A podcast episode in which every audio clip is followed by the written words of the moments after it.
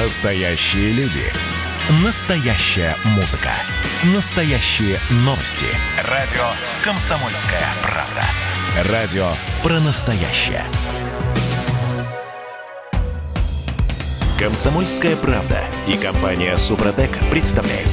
Программа «Мой автомобиль». Всем привет, это радио «Комсомольская правда», я Дмитрий Делинский, и у меня на связи Андрей Олег Осипов, редактор портала осипов.эксперт. Парни, доброе утро. Доброе утро. Доброе утро. В этой четверти часа давайте поговорим о компенсациях о компенсациях за незаконно, необоснованно назначенные штрафы. А, тут в административном кодексе, в многострадальном, в общем, созрели очередные поправки, и это очень интересно. Пробуксовка дня. Ну что, О, да. счастливые времена наступают для автовладельцев или, или нет? Хочется надеяться, по крайней мере. Вы знаете, я прочел э, этот отчет из АИФ, я так понимаю. Короче говоря, речь идет о кодексе об административных правонарушениях, который стал знаменит своими вот большими штрафами да, для автовладельцев. Но эти штрафы их отменили, потому что э, власти сами пришли к выводу, что Отчасти. это too much, многократное повышение штрафов за э, нарушение правил дорожного движения. Вот. И обсуждение этого административного кодекса, оно все еще продолжается, он не принят. Да. Э, и вот тут созрела новая идея, по-моему, предложение Общероссийского народного фронта. Законодательно оформить компенсацию в 20 тысяч рублей за необоснованное привлечение водителя к административной ответственности. И вот тут э, вопрос. Это э, штраф гаишнику, который выписал неправильный, необоснованный штраф, э, или это вот реальная компенсация? То есть если я получил Филькину грамоту вместо э, протокола, э, я получу 20 тысяч. Это штраф искусственному интеллекту, который заведует всем этим делом, и тому специалисту, который должен контролировать процесс автоматического составления протоколов, при этом не заметил ошибки. Да? Но это, конечно, с моей точки зрения, определяется одним хорошим русским словом «канитель». Да? Вот Правильное посмотрите, слово. Посмотрите, что было вот после того, как отменили вроде бы огромные штрафы. Но уже сейчас мы сталкиваемся с тем, что на одном участке дороги, скажем, в километр, вы можете получить три штрафа в общем размере 3000 рублей за одно и то же нарушение. Приведу пример. Превышение скоростного режима разовое, раз штраф, 500 рублей минус пополам там 200, э, 250 будет. 250 получается. Затем вы едете, вас штрафуют уже за превышение средней скорости на этом участке. А Еще это 500, еще понятие будет- 250. а это понятие будет прописано уже, в кодексе. а вот оно, оно уже там будет прописано. прописано, да. Да. Во всяком случае, так- такое намерение очевидно есть. И, наконец, третье. Когда вы дальше еще 300 метров проезжаете, третья камера ловит вас за повторное превышение скорости на этом участке. Вы получаете в итоге от 2500 за повторное, он уже 2000. никак не... оп- 2000, да, извиняюсь. Он уже никак не ополовинивается. То есть, получается, со всеми скидками 2500 за один километр. Пожалуйста, получите. Вот он тройное наказание. Вот тройное наказание. Вот об этом почему-то ОНФ не говорит. Вместо этого предлагается какие-то 20 тысяч рублей за незаконны. У нас в Москве, вы знаете, в последнее время столько скандалов с юридическими мошенниками, вот именно как раз с адвокатурой. А достаточно назвать одно московское бюро, как она там, усадьба права. Жуть, что там творится, уголовное дело.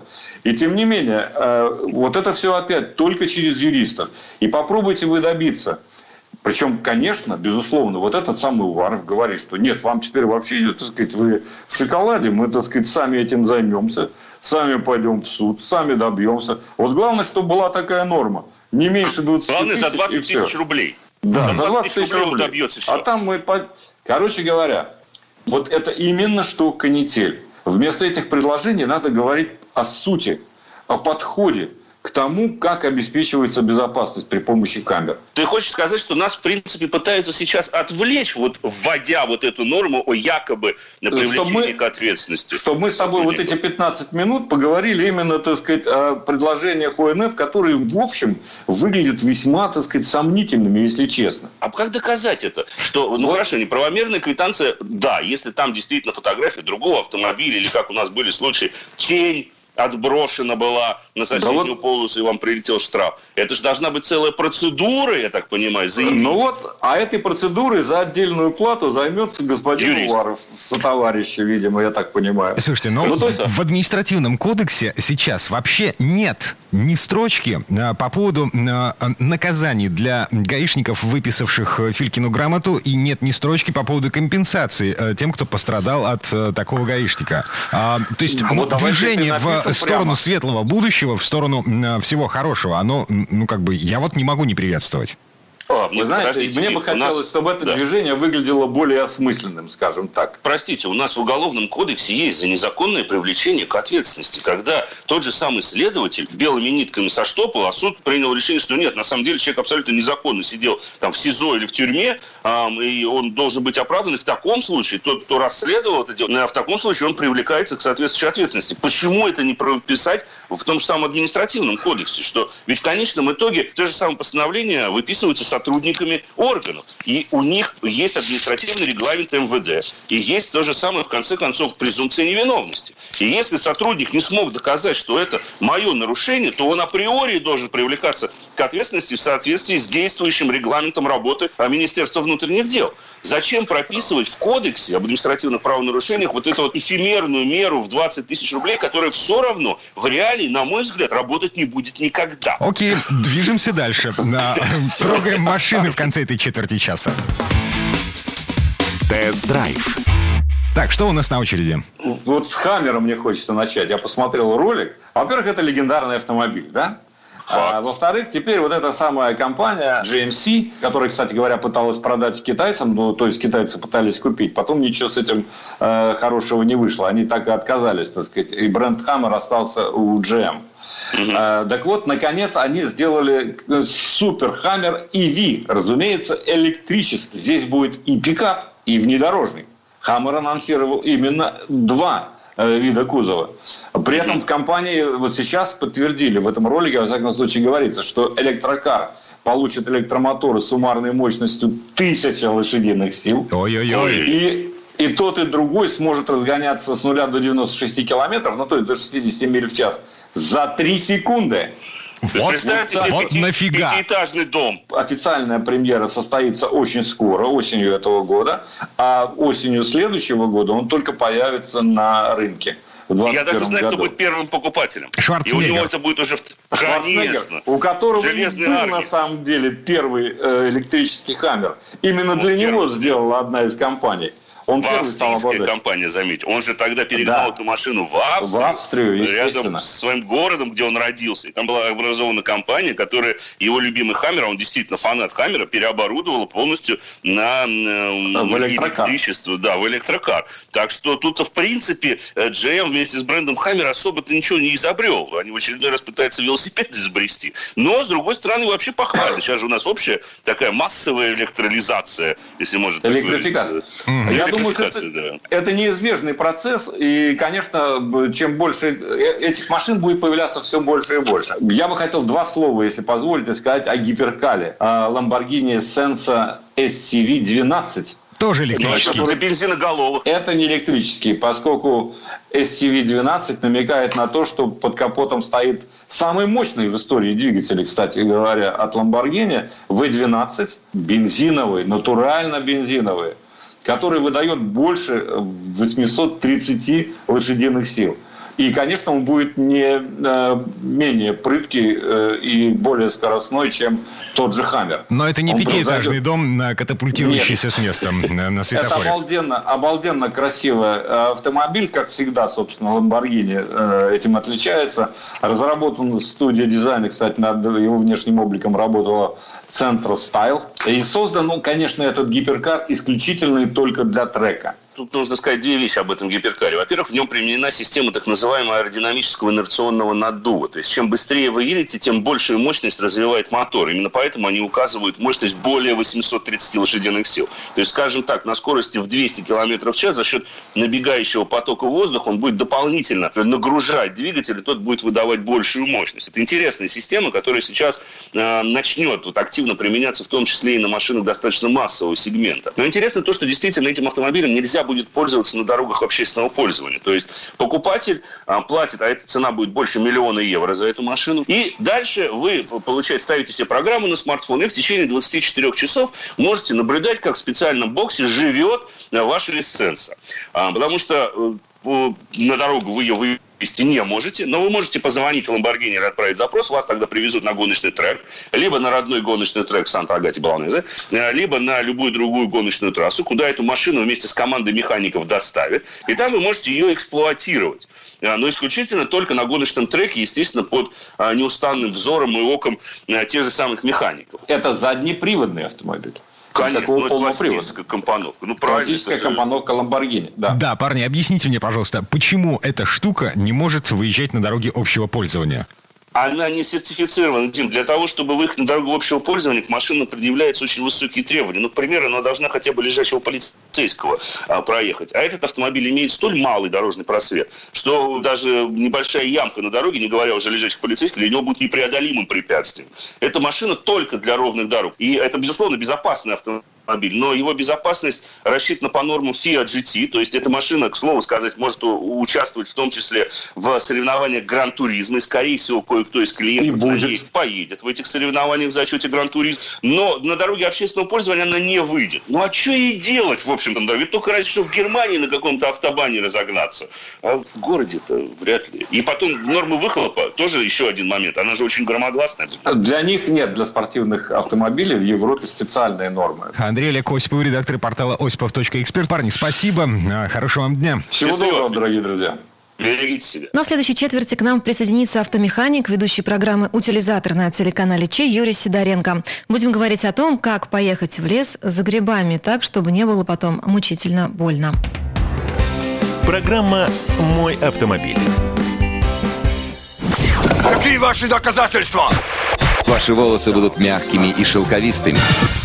Я убью тебя. Лодочник. Я сделаю ему предложение, от которого он не сможет отказаться. Ну, за понимание. Я вот думаю, что сила в правде. У кого правда, тот и сильнее. Прошлое не дает себя забыть. Запахами, музыкой, фотографиями. Мы помним прозвища своих одноклассников, хотя самих их не видели очень давно. Мы до сих пор в памяти бережно храним правила дворовых игр. Все эти воспоминания оживают в программе «Дежавю». Меня зовут Михаил Антонов. По субботам и воскресеньям в 11 часов вечера мы говорим о том, что нас радовало и огорчало. Какими мы были раньше. Давайте вспоминать вместе.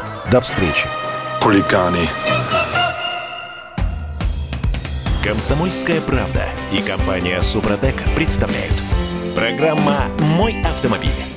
А это мы вернулись в студию радио «Комсомольская правда». Я Дмитрий Делинский. И у меня на связи Юрий Сидоренко, автомеханик, ведущий программу «Утилизатор» на телеканале Чей. Юр, привет. Привет. Ну, чтобы было понятно, я сейчас на работе, а Юра на даче. Только что вышел из леса. Грибов принес. А, зависть, черная зависть, на самом деле гложет. Но вот в этой четверти часа давайте поговорим о том, как пойти в лес по грибы и так, чтобы не было потом мучительно больно. Дорожные истории.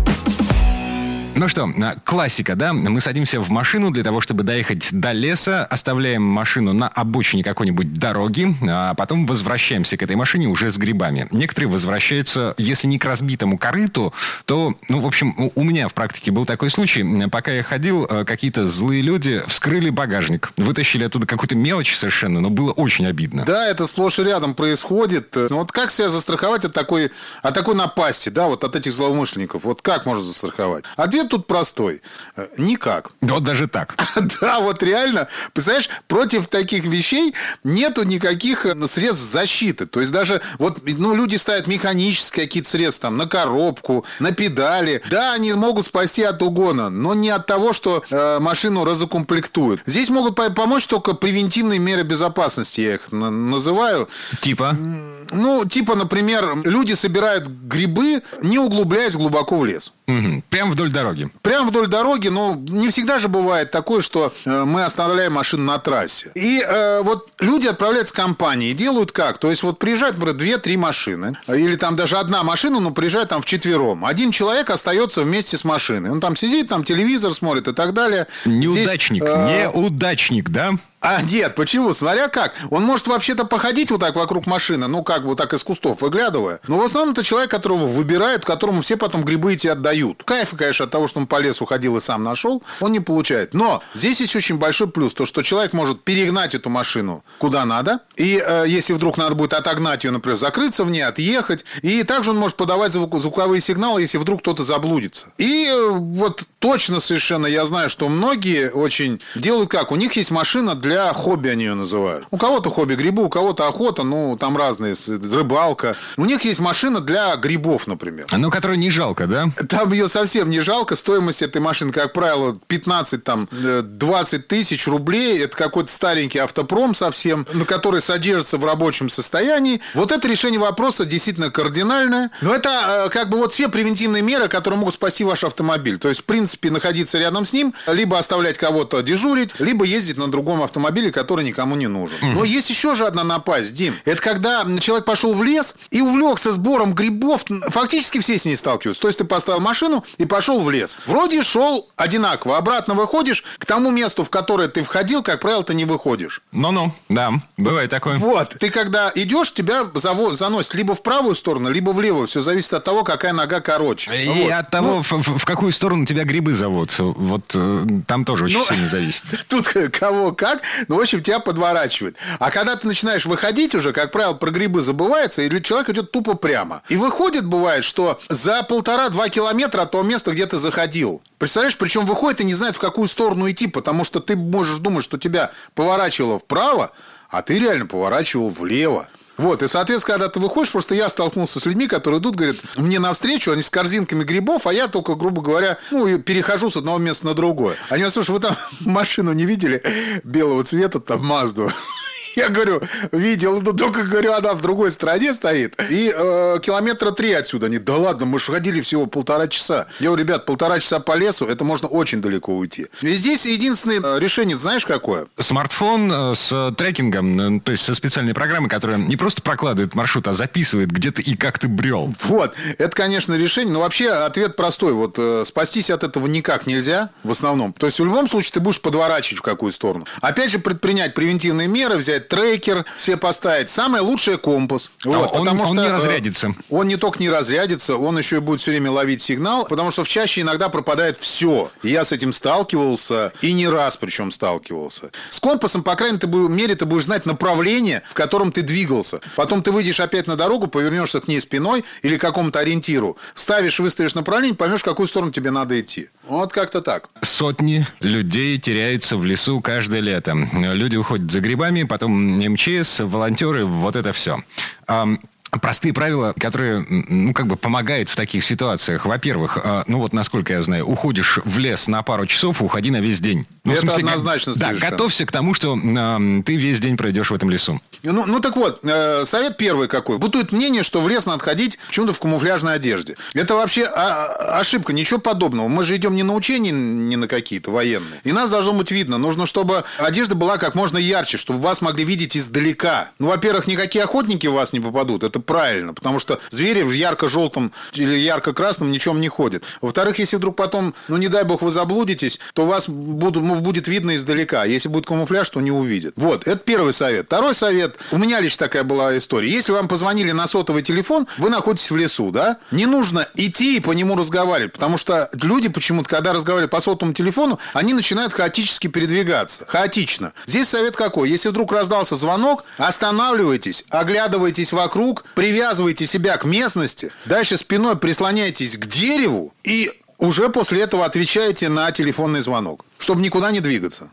Следующее правило. э, Уходя да, в лес, да, на- налегке, ну, наверное, все-таки не стоит ходить в лес, даже если вы пошли там за грибами, за ягодами, а, нужен маленький рюкзачок за спину, в который мы сложим все необходимое в лесу. И вот- Обязательно. да, и Это вот совершенно что точно. необходимое э, в лесу, по-твоему? Ну, как я уже говорил, я с собой беру всегда дождевик э, яркого цвета. Дальше обязательно не- небольшой запас питьевой воды. Именно, друзья мои, именно запас. То есть, как бы он там лежит, и его желательно не пить, потому что уже когда вы выйдете на место э, обратно точки возврата, тогда можно пить. А до этого пускай он там лежит, потому что если вдруг понадобится, то он должен быть. Пакетик с обеззараживателем или лимонной кислотой, или там марганцовкой, ну, чтобы если вдруг, если вдруг заблудитесь, вода закончится, чтобы можно было воду, ну, грубо говоря, из водоема сырую воду попить. Фонарик, хороший нож, э, средства от комаров, э, свисток надо с собой носить. Угу. Обыкновенный свисток. Медведя Это, кстати, ну, это шутка, конечно. Медведя не отпугнешь свистком. К медведю лучше вообще не подходить э, в лесу никогда. А свисток это не шутка, потому что люди, когда начинают плутать, они потом лишаются полностью сил. И даже видя помощь, они находятся, например, в камуфляже, их не видно, а люди идут где-то на расстоянии. Кричать уже сил нет. И остается только свистеть. И реально свист очень часто помогает. Обязательно спички зажигалку упакованы в целлофановый пакет. Причем и то, и другое. Причем в разные пакеты. А, так, телефон мобильный, с этим все понятно, полностью заряженный. Угу. Пауэрбанки некоторые с собой берут.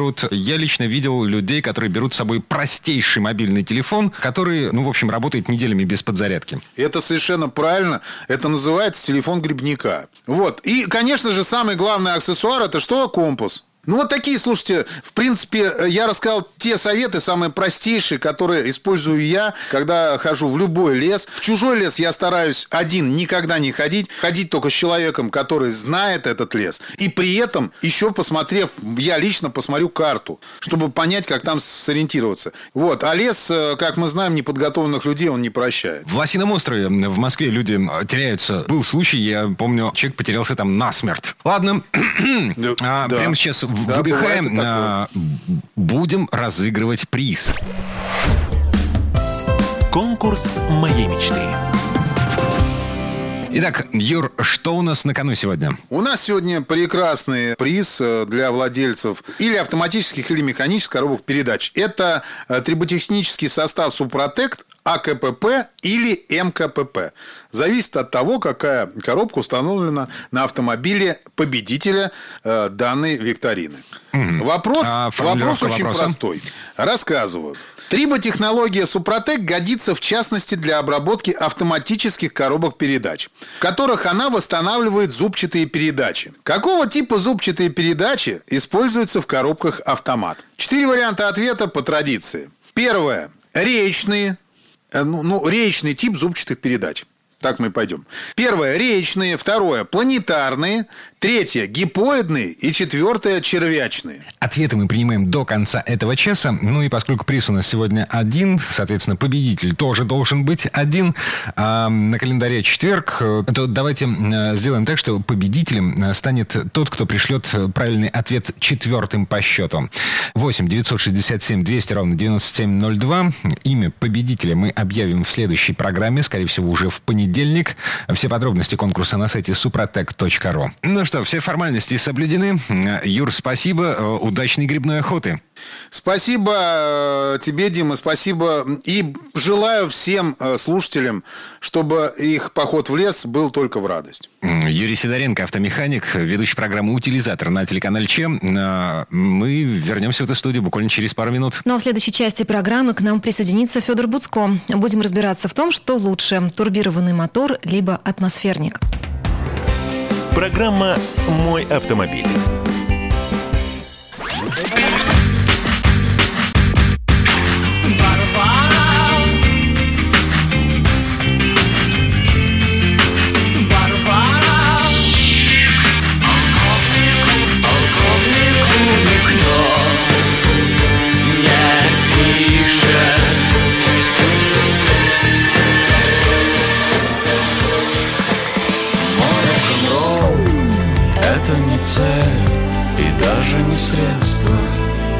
«Комсомольская правда».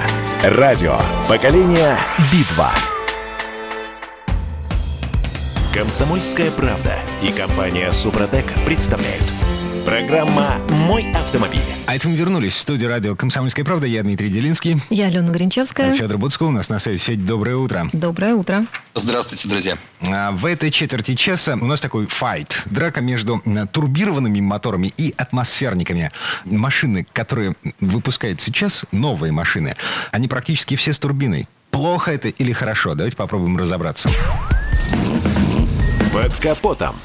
Итак, в моем фокусе десятилетней давности обычный атмосферный мотор. 1.8 выдает 126 лошадей. эм, А ты когда машину покупал, Дим, ты внимание обращал на то, какой там двигатель тебе а, предлагается? Вообще мне было пофиг. Потому что главная задача была купить универсал для того, чтобы туда помещалась детская коляска. Времена изменились. М, Теперь возникает вопрос, собственно, турбированный мотор или атмосферник? Ну вот по состоянию на десятилетнюю давность, э, видишь, и твой опыт подтверждает, что выбор был сделан правильно. Да, машине 10 лет, она в одних руках, хорошо ездит, и, собственно, проблем нет. Поэтому турбины сейчас э, и э, пользуются там популярностью, особенно у молодых э, водителей. Ну, собственно говоря, если там люди постарше обычно говорят, нет, не нужны нам ваши эти роботы, эти ваши там с двойными сцеплениями коробки передач, а, дайте нам нормальный автомат, э, не нужно нам а, моторчик объемом 1.2, 1.3, 1.4, хочу нормальный двухлитровый. Да, давай остановимся на моторчиках 1.2 и 1.4. Сколько лошадей с них можно снять? Если мы говорим, допустим, о там, самом популярном в России Б-классе,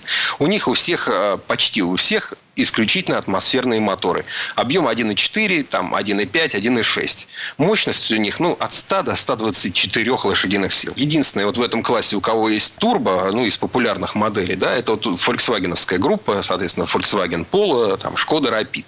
У них есть и атмосферные моторы, да, но, а есть и турбированные. Вот, допустим, атмосферник 1,6 это 110 лошадиных сил, а турбо 1.4 это 125 лошадиных сил. Чудесно. Расход? Расход, разница достаточно большая. То есть, если ну, брать, допустим, ту же продукцию, там, ваговскую, да, ну, тот, тот же там, поло, допустим, то разница в городе, ну, примерно на литр. И большая разница в динамике. То есть, э, турбированный будет разгоняться до сотни за 9 секунд, а атмосферный за 12. Я округляю, но это большая разница. И стоят они, в принципе, не очень сильно-то дороже. Там разница 1050, ну, если одинаковые комплектации брать. То есть, э, турбо, ну, 1050 дороже. А езды в городе либо за городом, что лучше? А если вы едете долго по трассе там, с ровной скоростью, то, в принципе, э, скорее всего, у вас такие средние обороты. И там турбина, если работает, то работает в таком легком режиме. А за городом разница и по расходу топлива, и по динамике, она не так сильно будет ощущаться. А в городе будет ощущаться. А если это бездорожье? Ну, бездорожье, тут уже давайте смотреть, что за автомобиль. Если э, говорить там про компактные, допустим, кроссоверы, э, то сейчас там вот в, в- ну, в том же самом популярном там Б-классе, но уже кроссоверном, турбомотор есть э, только у Рено. На Каптюр, там на Аркану они ставят на свои. Едет машина по бездорожью? Ну, хорошо, достойно едет. Хотя, в общем-то, считается, что турбо не оптимально для чисто внедорожных автомобилей. Но, тем не менее, едет машина, хор- хорошо едет. У всех конкурентов, наоборот, атмосферные моторы. Ну, почти у всех. Вернее, как, есть, конечно, китайские машины, там тоже уже и, и турбо, и полтора литра, и там трехцилиндровые моторы современные э, стали появляться в паре э, с э, там, э, роботизированными коробками. Ну, на них народ, конечно, смотрит с большим недоверием, потому что ведь, э, ну, там изначально вот у нас массово были фольксвагеновские машины с этим вот 1.4 TSI, там, 1.6 TSI. Там, и, соответственно, вот эти машины, они как раз были проблемными. А сейчас, э, в общем-то, у Volks- Volkswagen эти проблемы решил. Решили ли эти же проблемы начального запуска, так сказать, так, э, проблемы младшего возраста китайцы, неизвестно, поэтому про них я ну, неплохо, не хорошо ничего сказать не могу. Вот на больших, кстати, кроссоверах сейчас уже э, везде есть турбо. И вообще вот во всей этой высшей лиге автомобильной, там на всех модификациях обязательно есть наддув. Обязательно.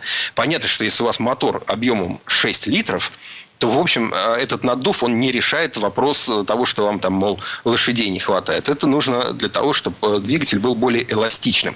Ну, то есть, чтобы вы всегда очень плавно разгонялись. Вот как бы вы ни ехали, и какую бы скорость не хотели набрать, у вас всегда это будет очень плавно. Поэтому турбина, в общем, разное предназначение и разные схемы работы. Турбина – это не что-то одно. Да? Все-таки, на первый взгляд, турбонаддув выглядит как эм, такое идеальное решение проблем, с которыми сталкиваются автомобилисты эм, в связи с тем, что нужно экономить топливо, значит, нужна динамика, э, значит, нужна преемственность, бла-бла-бла-бла-бла. Э, проблема решена. Турбина есть. А чем мы за это расплачиваемся? С турбиной, конечно, нужно обращаться несколько внимательнее, чем с обычным атмосферным двигателем. В принципе, такие моторы потому что уже на них больше узлов, агрегатов, они, в принципе, в них больше есть чему сломаться. А, У турбины есть а, ну, две, наверное, основные проблемы. Э, хотя сейчас турбины стали намного лучше. Это не то, что было 10-20 лет назад, когда э, люди ухитрялись там за, за неделю ее просто э, уничтожить. Да? Ну, главная проблема – это вот температура. Да? Вот мотор, когда едет на там, высокой скорости, он может раскручиваться там, до 5, там, 6, 7 тысяч оборотов в минуту. Турбина раскручивается до 100 тысяч оборотов за ту же минуту. Ну, можете себе представить, она там как реактивный самолет. Она работает, вкачивает э, воздух в двигатель, еще, еще, еще. А охлаждается она за счет масла, которое через нее проходит. Если вы гнали во всю, значит, на всю мощь, потом приехали, остановились, выключили двигатель, турбина не успела охладиться и, собственно, тут же перегревается, выходит из строя. Ну, конечно, сейчас есть всякие турботаймеры, которые не дадут мотору заглушиться, заглохнуть, которые будут дальше гонять через нее охлаждающее это масло, но, тем не менее... Ну, то есть масло когда... нужно, нужно менять чаще?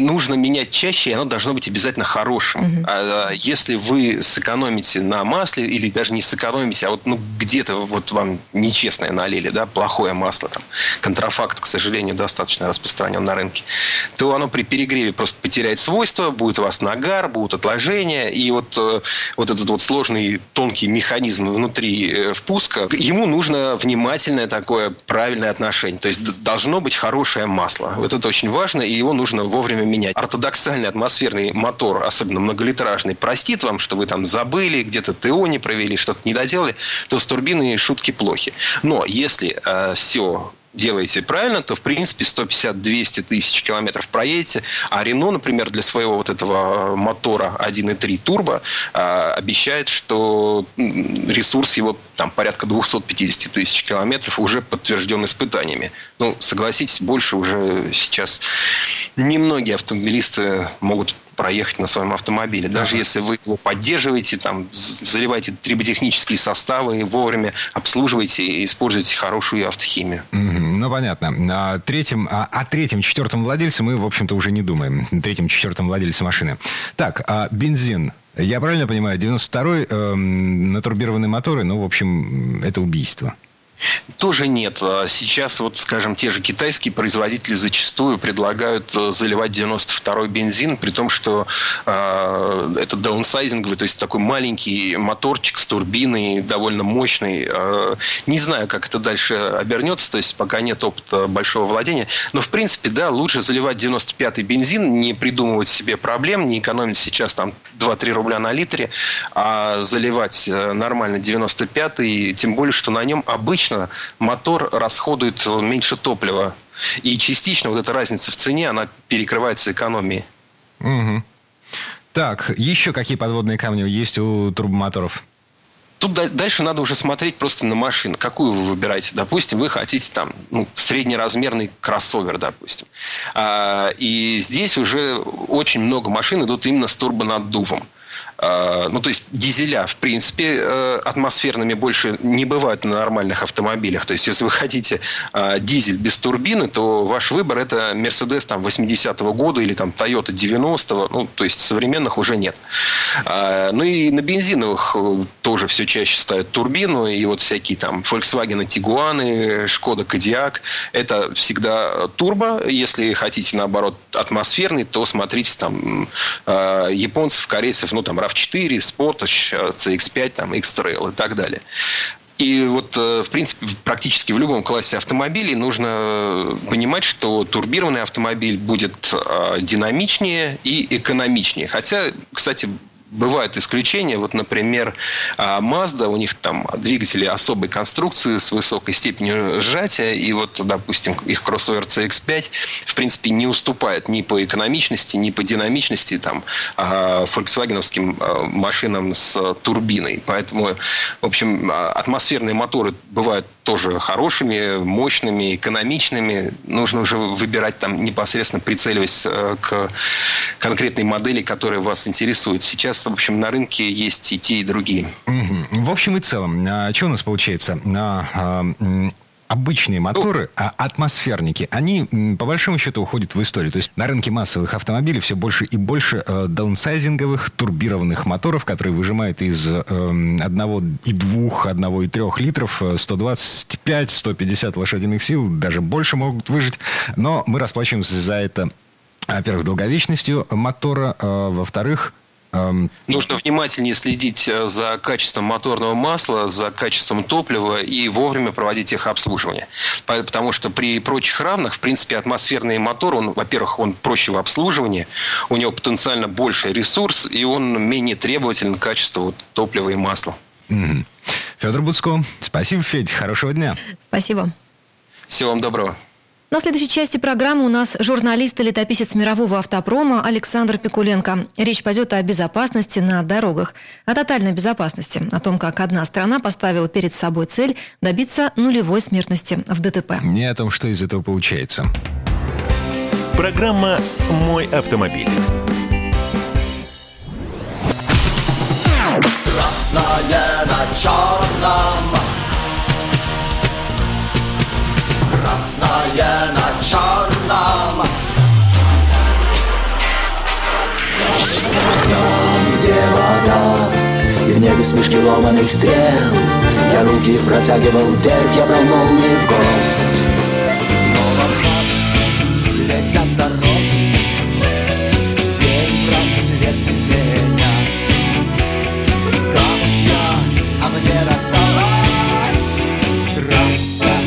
Е-95 Опять игра, опять кино Снова выход на бис Комсомольская правда. Радио поколения Алисы. Комсомольская правда и компания Супротек представляют. Программа «Мой автомобиль». А это мы вернулись в студию радио «Комсомольская правда». Я Дмитрий Делинский. Я Алена Гринчевская. В этой четверти часа у нас немного нетрадиционная история от Александра Пикуленко. На этот раз речь пойдет о том, на какие жертвы приходится идти людям, которые покупают автомобили Volvo ради высокой цели. Сделать так, чтобы никто не погиб в ДТП. Предыстория. Спасение каждого шведа в отдельности – это государственная задача. Особенно, если швед вздумает погибнуть за рулем автомобиля. Не бывать тому, решило шведское правительство и сделало национальный проект, работу над которым поручило сразу всей стране, а заодно и Центру безопасности Вольво. Как именно инженеры фирмы собираются обуздать смертность, на дорогах страны, которая унесла в прошлом году 450 жизней, было подробно объяснено на конференции. Во-первых, пора перестать либеральничать с теми, кто не пристегивается за рулем. Если швед, причем не только водитель, но и любой из пассажиров, не захотел уберечься от неминуемой гибели, то штрафовать его хоть и прибыльно, но бесполезно. Поэтому инженеры Volvo предлагают добавить в серийное оснащение своих автомобилей незатейливое устройство, которое просто не позволит запустить двигатель, если в машине есть хоть один не пристегнутый. Не хочешь ремня? Машина не тронется с места. И хоть ты трижды полицейский, и тебе надо срочно догонять преступника, сначала обезопась генофон фонд нации от потерь, а потом уж гоняйся, стреляй и лови кого захочешь. А вот если ты разумный швед и ничего шведское тебе не чуждо, в том числе и безопасность на дорогах, пристегнись, и машина домчит тебя до заветной цели.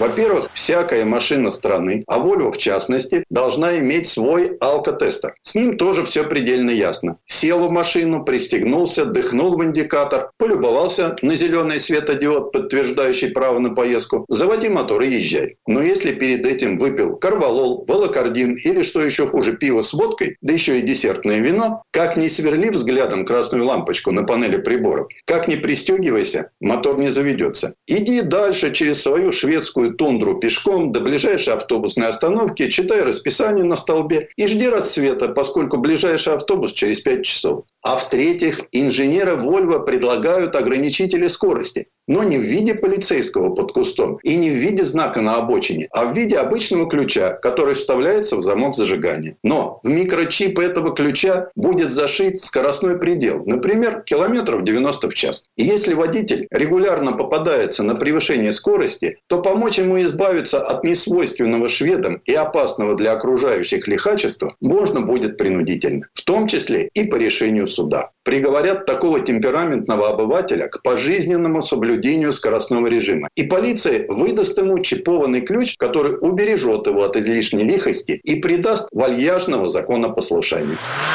Но кроме полиции, такие ключи смогут себе заказать все желающие. И в том числе избыточно нервные родители, ребенок которых соберется на папиной машине на дискотеку. Папа, дай машину. Возьми, сынок, но только вот с тем красным ключиком. Тебе сегодня быстрее 60 ехать не стоит. И сынок берет папину ламборгини и тихо едет потанцевать вальс на балу в приюте для начинающих монахинь. О том, что сынок будет трезвый и всегда пристегнутый, родители тоже могут не волноваться. Взявшись всерьез за спасение спасения шведской нации и получив государственное финансирование, в Центре безопасности Вольво решили себе ни в чем не отказывать и начали крушить технику в особо крупных масштабах. В год в этом центре кончают жизнь противоестественной смертью сотни автомобилей, а общее количество краш-тестов переваливает за четыре сотни. Но поскольку главная задача вовсе не в том, чтобы ежедневно наслаждаться зрелищем разваленного в куски новенького Вольва, вместе с отработкой новых технологий, ударами о препятствия параллельно параллельно отрабатываются как раз те системы пассивной и активной безопасности, которые спасут людей.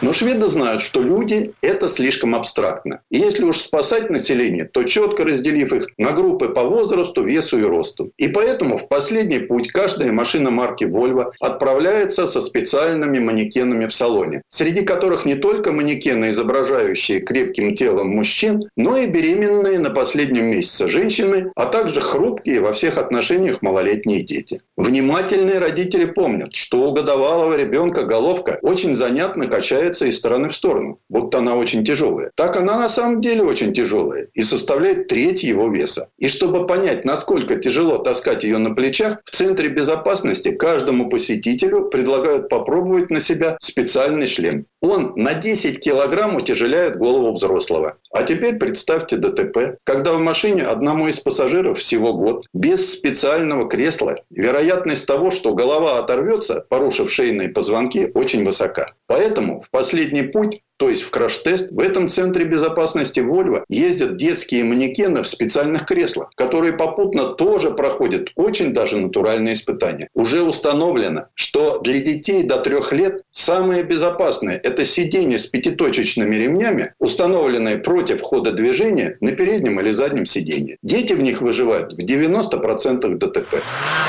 Но все же шведам, которые по-настоящему заботятся о детях, возить их рядом с собой, то есть на переднем сиденье, не рекомендуется. Ведь при ударе в правую переднюю дверь выжить у хрупкого ребенка будет не очень много шансов. Даже несмотря на все достижения человечества и фирмы Volvo в частности. По-настоящему безопасное место в автомобиле лишь одно. Ровно посередине заднего сиденья. Кроме безопасности малышей, в этом центре работают и для спасения более старших детей от 3 и до до тех пор, пока ребенок не вырастет до 140 сантиметров. Для них кресло должно иметь две обязательные технические особенности. Боковую защиту головы в виде больших выступов и крепление нижнего сектора ремня безопасности с выносом вперед. С таким расчетом, чтобы сам ремень ложился на ноги ребенка, а не на его живот.